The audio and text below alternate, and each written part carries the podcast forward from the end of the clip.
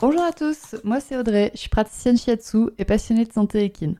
Et tous les vendredis, je me mets au défi de vous partager un maximum d'informations et de pistes de réflexion sur un sujet lié à la santé de vos compagnons à crinière. J'embarque donc avec moi pour parler physiologie, émotions et relations, avec beaucoup de bonne humeur et surtout de la passion. C'est parti, je vous souhaite une bonne écoute.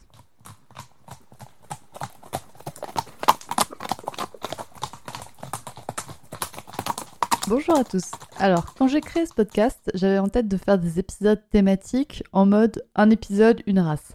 On est maintenant à l'épisode 8 du podcast et il va quand même bien falloir que je fasse un épisode sur ce thème-là. Et comme première race, j'ai choisi l'Irish Cob. Mais alors, pourquoi j'ai choisi cette race bon sang? Je côtoie un quarter horse et un trotteur français et pourtant je choisis de parler de l'Irish Cob. C'est vraiment pas logique. Et pourtant, il y a deux raisons à ce choix-là. La première, c'est que l'Irish Cob, c'est une race qui est populaire, qui attire beaucoup les gens par leur beauté et par leur caractère calme. Et je rencontre énormément d'Irish Cob lors de mes séances de shiatsu, du coup j'avais envie de parler de cette race. Et en plus de ça, bah, j'adore les Irish Cob, c'est vraiment mon cheval de rêve. D'ailleurs, j'ai toujours dit que mon cheval de rêve, ce serait une pouliche Irish Cob pibée. Ouais, c'est très précis et c'est très loin du trotteur français alzan avec à peine une basane et une pelote en tête. Mais bon, les Irish Cubs, ça reste une race qui est très chère à mon cœur, même si j'en ai pas. Je sais qu'un jour j'en aurai un dans mon jardin, mais pas tout de suite, et je vous expliquerai un peu pourquoi au cours de cet épisode. Alors cet épisode va diviser en trois parties. Déjà, on va poser les bases de l'histoire de l'Irish Cub. On va voir que ce point va nous permettre de comprendre les deux points suivants, qui sont ensuite les caractéristiques physiques de l'Irish Cub, et donc aussi bah, ses problématiques physiques.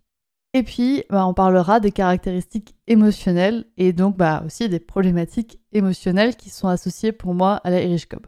Premièrement, bah, il faut savoir que, premièrement, du coup, on va parler de l'histoire des Irish Cob. Donc, la race des Irish Cob a été fondée par et dans les familles de travelers irlandais. Donc, c'est l'équivalent d'un peuple gitan, mais c'est pas des gitans et je n'ai envie de blesser aucun peuple nomade en confondant plusieurs, euh, plusieurs de ces familles. Donc les travelers irlandais étaient des anciens paysans qui sont devenus nomades lors de la grande famine de 1857 et qui ont pris dans les fermes les chevaux que les Irlandais n'affectionnaient pas particulièrement afin de tirer leur habitat. C'est-à-dire qu'ils ont pris des petits chevaux, donc des chevaux petits en taille, et qui sont pis.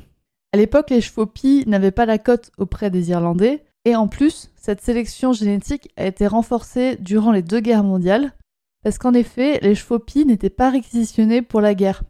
Les travelers ont donc encore plus sélectionné les chevaux pis pour éviter de se les faire emporter, enfin réquisitionner. On préfère quand même que son cheval reste à la maison pour tirer la roulotte, justement la maison, plutôt que d'aller tirer un canon ou justement d'aller ravitailler les camps en nourriture. C'est donc des chevaux qui vivaient en famille et parmi les enfants. Et du fait de cette proximité avec tous les enfants et avec les membres de la famille des campements, les chevaux se devaient d'être extrêmement doux, calmes et fiables. Souvent, les enfants les utilisaient aussi comme monture pour se familiariser avec les chevaux, et donc les familles de travelers les élevaient pour ces caractéristiques et les sélectionnaient en évitant justement les sujets craintifs ou agressifs. ils sélectionnaient les chevaux qui avaient une grande capacité de traction également. On parle donc d'un cheval de famille qui est calme, coopératif, peu enclin aux montées d'humeur, qui est peu enclin à les montrer, en tout cas. Les Irish Cubs sont souvent doux au point de tolérer et d'aimer avoir des enfants qui leur courent entre les fanons. Et en fait, quand je dis doux, calme et coopératif, j'entends qui est capable de gérer ses émotions sans mouvement excessif. Et vous allez voir que ce point-là a une importance pour la suite. Donc on a vu un peu l'histoire des Irish Cubs et maintenant on va parler de leur physique. Donc on l'a vu, les Irish Cubs sont des petits chevaux qui sont trapus et qui sont reconnaissables de très loin par leur abondance de crins sur l'encolure, la queue et surtout sur les pattes. Alors premièrement, le mot trapu. Alors je tiens vraiment à attirer votre attention parce que trapu, ça ne veut pas dire gros, ça ne veut pas dire gras, ça ne veut pas dire obèse. C'est tout sauf ça.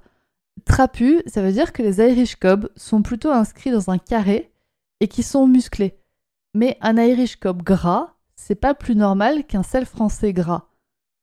À mon sens, et d'après ce que je vois en séance de shiatsu, les Irish Cubs se retrouvent souvent obèses sans que leurs propriétaires ne s'en rendent compte.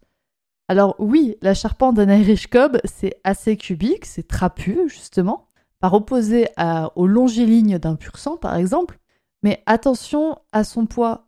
Un chignon de gras à la base de la crinière, c'est pas normal, même pour un Irish Cob. Oui, ils y sont plus enclins, mais pour autant, ce n'est pas la norme. C'est-à-dire que c'est pas parce que vous avez un Irish Cob qui se doit d'avoir des poches de gras sur l'encolure, à l'arrière du garrot ou sur les fesses.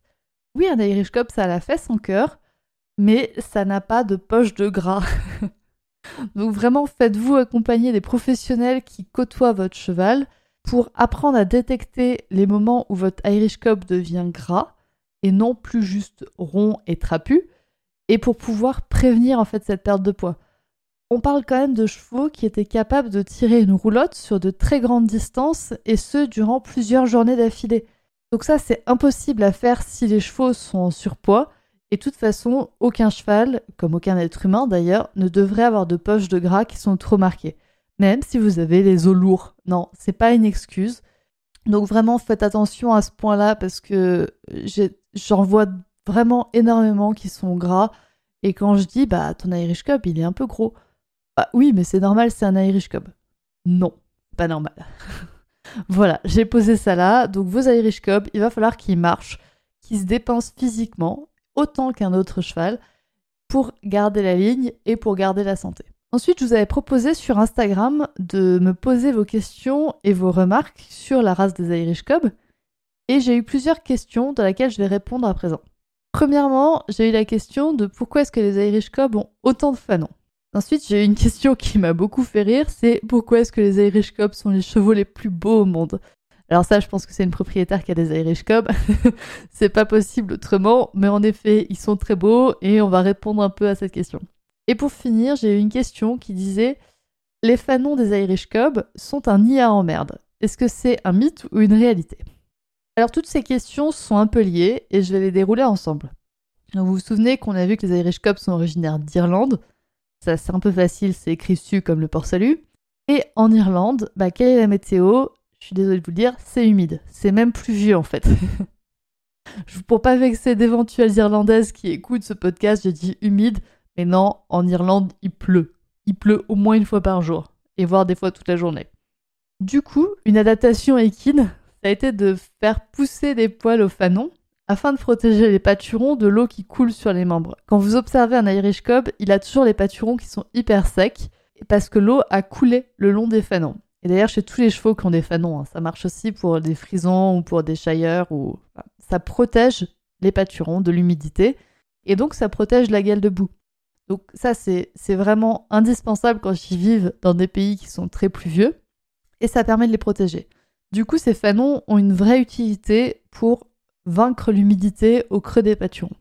il faut croire aussi que les travelers avaient bon goût et ils ont sélectionné donc les chevaux avec ce look si particulier. Bon, sauf qu'à un moment donné, bah, ça a dégénéré, un peu comme le profil concave des pur sang arabes ou le nanisme chez Shetland.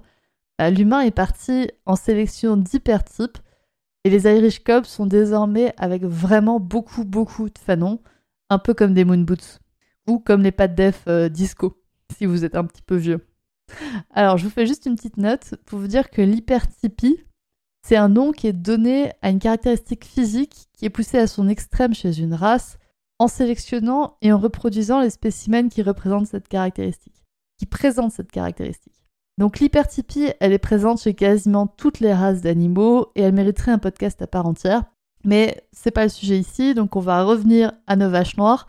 Euh, non, non, euh, on va revenir à nos Irish Cobs, on se retrouve aujourd'hui avec des chevaux qui ont des fanons magnifiques, mais qui ont plus de poils aux pattes que beaucoup de chevaux n'en ont dans la crinière. Sauf que ces poils sont venus avec un autre problème, c'est ce qu'on appelle les pattes à jus. Alors les pattes à jus, c'est un mot populaire pour décrire une maladie qui s'appelle le lymphodème chronique progressif, LCP en abrégé. Alors, qu'est-ce que c'est que le LCP Donc déjà, on va commencer par décrire les symptômes. Alors, le lymphœdème chronique progressif, c'est une maladie évolutive et caractérisée par un gonflement progressif des membres du cheval. Ça débute souvent au niveau du boulet et ça remonte progressivement vers le haut du membre. Les premiers signes comprennent l'épaississement de la peau, la formation de croûte et le plissement de la peau. Donc, maintenant, devoir à la maison pour vous, vous allez trouver un Irish Cob.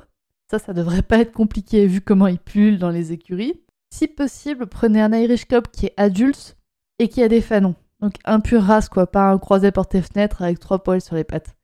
Ensuite, vous allez glisser votre main dans ces fanons et aller tâter les pâturons. Donc ça peut être un petit peu compliqué chez certains, mais il va falloir que vous alliez trouver en fait la peau. Il va falloir que vous alliez trouver l'arrière du pâturon jusqu'à toucher la peau. Ensuite, je vais vous demander donc de tâter tout l'arrière du pâturon et vous constaterez souvent que les pâturons en fait ils sont pas lisses comme chez un cheval. Donc vous pouvez faire l'expérience de toucher chez un cheval qui n'est pas un Irish de toucher l'arrière du pâturon pour sentir comment c'est chez un cheval, on va dire normal. Et ensuite vous touchez chez un Irish Cob, donc vous allez bien chercher sous les poils. Hein. Je vous demande vraiment de trouver la peau. Et en général, les pâturons d'un Irish Cob ne sont pas lisses. Ils présentent des boules ou des plis. C'est souvent assez induré et assez chaud, et surtout ça gratte. Si vous trouvez ça, eh ben, c'est un lymphodème chronique progressif. Et je vous mets maintenant tous au défi de me trouver un Irish Cob adulte qui n'en a pas au moins deux pattes. Alors souvent les postérieurs sont plus touchés que les antérieurs, et je vous mets en garde, c'est ça peut être douloureux chez certains chevaux, donc n'y allez pas comme des grosses brutes et faites attention à vous quand vous faites ça. Dans les cas les plus légers, vous sentirez juste une petite boule, ça ressemble un peu à des petites verrues. On se demande un peu ce que c'est, ou à des petites piqûres de moustiques, c'est un peu enduré, mais dans les cas les plus avancés, on va dire, donc plus vous touchez un cheval qui est âgé, normalement plus vous allez sentir. Dans les cas les plus avancés, ça fait vraiment des gros plis sous les pâturons.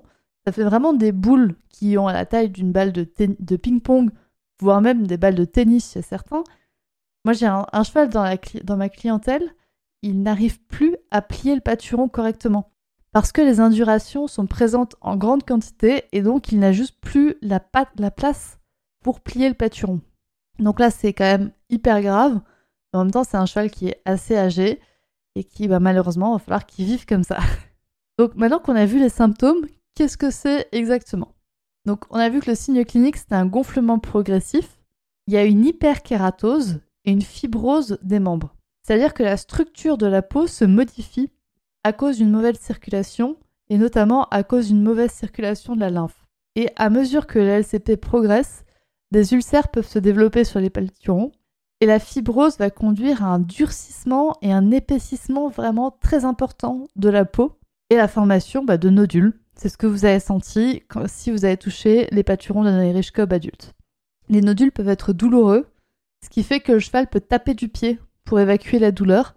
On le voit chez certains Irish Cob, ils tapent vraiment du pied de manière énervée et ils vont taper alors souvent au sol, mais s'ils sont en boxe, ils vont taper aussi contre les parois du box. Et souvent des postérieurs, parce que bah, les postérieurs sont souvent un peu plus touchés, mais les antérieurs aussi. Hein. Alors la maladie est encore assez mal connue.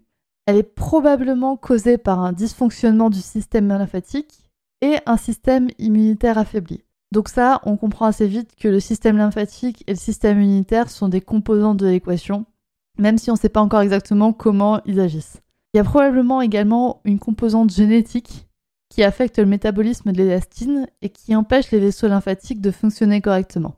Donc ce qui entraîne bah, ces œdèmes au niveau des membres inférieurs.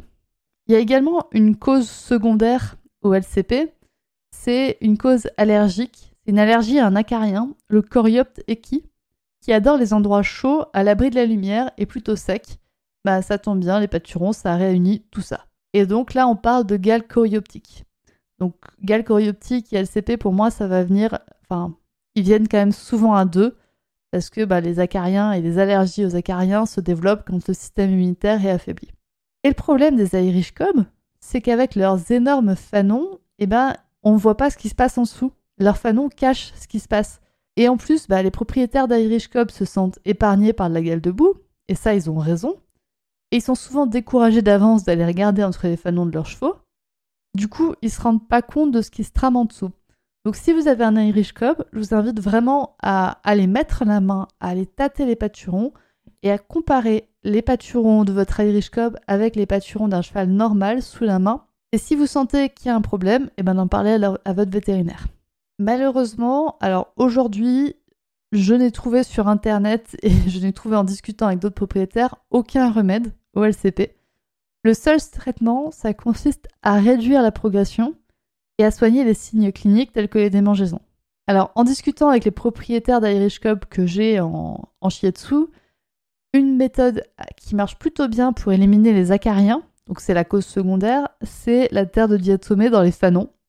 Donc vous pouvez y aller très généreusement. La terre de diatomée va tuer les acariens et donc ce qui va réduire l'inflammation parce que vous allez éliminer au moins la cause secondaire qui est externe. Et pour faire circuler, bah, il faut marcher beaucoup. Donc c'est le moment où je vous rappelle que les Irish Cups sont faits pour marcher toute une journée en tirant une roulotte. donc allez-y, marchez, faites bouger votre cheval, faites-le bah, faites-le bouger le plus possible pour activer le système lymphatique. Vous pouvez également faire appel à des masseurs ou à des shiatsuki pour faire circuler la lymphe dans les membres de votre cheval. Et en cherchant un petit peu sur internet, j'ai vu qu'apparemment, il existe des chaussettes de compression pour permettre à la lymphe de bien remonter. Alors là, je vous avoue que sur un Irish Cob avec des fanons comme pas possible, j'ai un peu de mal à voir comment on met la chaussette. Mais je vous mets ça. Comme ça, si vous avez un Irish Cob, à ma foi, vous pouvez peut-être essayer et nous faire un retour de comment ça marche. Et je vais pas faire plaisir aux propriétaires de poney à Moon Boots, mais en fait, de raser les fanons, ça apparaît comme une solution aussi. Comme ça, au moins, vous voyez ce qui se passe en dessous. Quand ça commence à ulcérer, et eh ben, vous vous en rendez compte. Vous pouvez traiter localement avec des crèmes qui apaisent. Et au moins, bah, vous n'avez plus d'acariens non plus. Il va peut-être falloir y songer à raser les fanons. Mais je sais qu'en général, on a choisi ces chevaux-là parce qu'ils ont des fanons. Donc les raser, ça fait un peu chier. Enfin, voilà. Maintenant, je vous laisse décider de ce que vous voulez faire. Et aussi, il va falloir remonter le système immunitaire. Il va falloir l'aider à mieux combattre. Et on va parler de ça un petit peu encore, un petit peu après. On va encore parler du système immunitaire. Dans le même genre que le lymphodème chronique progressif, de nombreux Irish Cups sont sujets à de la dermite. Maintenant que je suis en train de l'écrire et d'en parler, je me rends compte que ça fait un moment que j'ai pas eu d'Irish Cup dermiteux.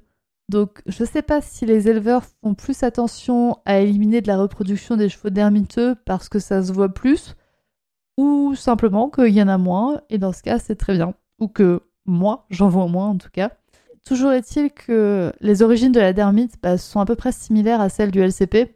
Du coup, je vais pas trop m'attarder dessus, parce que bah, la dermite, ses origines, c'est un système immunitaire qui est déficient, c'est une réaction aux insectes et aux acariens, et la racine du problème, elle est pour moi émotionnelle à 95%. J'en ai déjà parlé dans les épisodes 2 et 3 qui traitent des émotions, que je vous invite à aller écouter si besoin. Mais pour moi, en fait, 95% des dermites et des autres allergies ont une cause primaire qui est émotionnelle et une cause physique qui est seulement secondaire. Donc, certes, vos chevaux présentent euh, des symptômes d'allergie, et on sont certainement diagnostiqués allergiques par votre vétérinaire, mais pour moi la cause là-dessous, elle est émotionnelle. Et du coup, bah, je vous propose de passer à l'aspect émotionnel des Irish Cubs. Et c'est là que je vous fais encore un petit retour en arrière sur l'histoire des Irish Cubs. Vous vous souvenez, c'est des chevaux qui sont nés et élevés en Irlande depuis des générations, qui sont élevés en famille et sélectionnés pour être dociles et capables de gérer leurs émotions sans mouvement excessif. Sauf que là-dedans, eh ben, pour moi, il y a deux problèmes. Il y a l'importation et la partie qui concerne le sans mouvement excessif. Alors, du coup, on commence par quoi? Alors, on va commencer par la partie sans mouvement excessif. Donc, ce sont des chevaux qui ne bougent pas. Ça, c'est super. Ils sont donc à première vue parfaits pour les longues randonnées, à passer des embûches et à croiser des papillons qui feraient détaler le premier pur sang venu. On a tendance à leur donner le bon Dieu sans confession et à balancer notre petite nièce, voire notre mamie dessus. De toute façon, ils ne la mettront pas au tas, comme nos grands machins qui font du CSO. Et en effet, les Irish Cubs, ils ont été élevés pour ça pendant deux générations, c'est inscrit dans leur gène. Ne bouge pas, retiens-toi, ne bouge pas, ça va bien se passer. Sauf que leur nature, elle est aussi cheval, ce sont des proies qui vivent dans leurs émotions. Et malheureusement, bah, de nos jours, les sélections des Irish Cubs qui sont doux, calmes et où on peut mettre mamie dessus, ils sont de moins en moins sélectionnés pour ça, ils sont de plus en plus sélectionnés pour leur beauté. Et donc les Irish Cubs ressentent les mêmes émotions que votre pur sang arabe, sauf que bah, des dernières générations, on leur a pas trop appris à bien gérer ça, on leur a plus, on les a plus sélectionnés pour être beaux et avec beaucoup de fanons, avec tout ce que ça cause comme problème qu'on a vu précédemment. Et donc, votre Irish Cob, au plus profond de lui, ça va dire ne bouge pas, ne bouge pas, ne bouge pas. Et il va endurer l'attaque du papillon mangeur de pur sang sans que ça se voit très facilement pour son humain. Et en randonnée, vous êtes donc assis sur la même cocotte minute à émotion que sur votre pur sang, sauf que votre cocotte minute, elle ne siffle pas, vous ne le voyez pas. Vous le voyez beaucoup moins, elle, ça siffle beaucoup moins fort, il y a beaucoup moins de gestes qui vont préparer, et l'Irish Cup peut avoir tendance à comme ça éclater d'un coup. Alors je mets vraiment un bémol parce que là il y a deux types, on va dire, d'Irish Cup. Il y a ceux qui sont nés, on va dire, dans des élevages qui les ont sélectionnés pour leur caractère calme, pour leur bonne gestion des émotions. Et il y a les, autres. il y a les autres. Il y a tous ceux qui ont été sélectionnés parce qu'ils sont beaux, parce qu'ils bougent bien, parce qu'ils ont beaucoup de fanons, parce qu'ils ont beaucoup de crinières, parce qu'ils ont des robes qui sont originales, mais pas spécialement parce qu'ils ont un caractère. Et les éleveurs se sont basés sur le fait que de toute façon, c'est un Irish Cub, ça a bon caractère, donc on va travailler sur l'esthétique. Et ils ont laissé de côté ce, caractère qu'on recherchait quand même de base chez l'Irish Cob. Et du coup, ça fait que on a des chevaux qui sont sélectionnés, on a des chevaux qui sont sélectionnés pour leur esthétique et qui normalement bah, n'auraient pas dû passer la sélection au niveau émotionnel, mais ils la passent quand même, ils reproduisent et on retrouve les, problèmes émotionnels chez les poulains. Donc normalement, si votre Irish Cub il a les moyens de décompresser, d'exprimer ses émotions, un peu plus tard ou même quand vous êtes dessus, s'il a moyen de les exprimer, ça devrait bien se passer. Mais si votre cheval n'a pas d'exutoire possible, si tout ce qu'il fait c'est se retenir, se retenir, se retenir, et que vous, vous ne voyez pas spécialement les signes légers de stress, c'est-à-dire qu'un pur sang par exemple, ça va exploser. Et on sait quand un pur sang il stresse, il commence à danser, à piétiner, il a les, les naseaux qui se, qui se dilatent, il a les yeux qui s'exorbitent, mais chez un Irish Cob, ça va peut-être juste être une oreille qui est un peu en arrière. Et ça, ça va être un signe de stress chez eux. Un cavalier plutôt débutant va pouvoir passer à côté. Et malheureusement, ces chevaux-là sont souvent confiés à des débutants parce que censés être très sympas. Donc voilà, donc il va vraiment falloir un cavalier qui sait reconnaître les signes de stress de son cheval parce que si le cheval ne peut pas exprimer tout son stress, eh ben, il va exprimer ses émotions autrement et notamment bah, par de la dermite, par des pâtes à jus, par... Enfin, son corps va avoir d'autres exutoires possibles, il va chercher tout ce qui est possible, et malheureusement, bah, ça passe par la dermite, et on a vu que c'est des chevaux qui sont quand même déjà assez prédisposés, ça va empirer le cas de votre cheval. Avoir un Irish Cob, c'est génial, et en effet, c'est des bons chevaux de randonnée, mais par contre, il va falloir développer votre sensibilité pour vous accorder à la leur. Les Irish Cob pourront très bien vous apprendre à affiner votre communication subtile tout en, vous affirmant dans votre corps. Vous pouvez et vous devez être belle et briller avec votre cheval, euh, même avec ses moon boots de folie. Alors ça, c'était pour les petits traumatismes, on va dire, quotidiens que la Irish Cob peut ressentir. Mais maintenant, on va passer à un énorme traumatisme que quasiment tous les Irish Cob français ont vécu. Et si c'est pas eux qui l'ont vécu, c'est leurs parents. C'est-à-dire que c'est des Irish Cups qui ont été importés de l'Irlande vers la France. Je sais pas vous, mais moi j'ai déjà été vivre dans un autre pays et en fait s'adapter à une autre culture, une autre météo, une autre énergie terrestre, ben, c'est hyper dur. Et si vous l'avez déjà fait, vous comprenez ce que je veux dire. Et encore, ben, vous et moi, on était volontaires et pas les Irish Cubs malheureusement. Eux, ils se sont fait déraciner de leur pays sans avoir rien demandé à personne et le traumatisme émotionnel est alors hyper profond. Surtout que souvent, juste après l'import, bah, le cheval il change encore de maison. C'est-à-dire que l'importateur, il le garde vraiment très rarement. Dans le meilleur des cas, le cheval va passer directement de son logement d'import à son logement définitif. Mais souvent, bah, l'importateur va le revendre à un marchand, qui va le revendre à un coach, qui va le débourrer, qui va le travailler, et ensuite seulement qui va le vendre à sa famille, qui est normalement sa famille pour la vie. Et je voudrais aussi attirer votre attention sur une phrase que j'entends souvent. C'est-à-dire que les gens qui ont acheté un cheval d'import, ils me le disent souvent en séance de shiatsu avec une grande fierté, comme si le fait que le cheval vienne d'un autre pays que la France, c'était un gage de qualité supplémentaire. Alors petit 1, les chevaux français sont quand même très qualiteux, et la preuve ça a été durant les derniers Jeux olympiques, où il me semble que 70% des chevaux qui ont été médaillés étaient d'origine française. Et petit 2, et eh bah, les vrais bons chevaux, ils restent dans leur pays. on va pas se mentir, mais quand un éleveur fait de l'export, c'est qu'en fait, il vend les chevaux que les acheteurs locaux ne veulent pas. L'exportateur, il va pas se casser la tête très longtemps, hein, juste pour vous.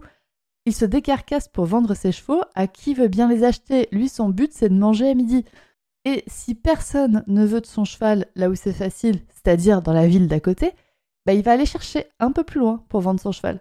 Il va aller chercher au niveau national et au niveau international. Et donc, bah, des fois, il va faire traverser une mer. Oui, parce que du coup, euh, votre Irish Cub, il a forcément pris le bateau. Hein. On va pas les importer d'Irlande en avion, et même si c'est en avion, c'est quand même aussi traumatisant. Mais on sait déjà comment le transport routier, c'est hyper stressant pour les chevaux. Alors vous imaginez le bateau.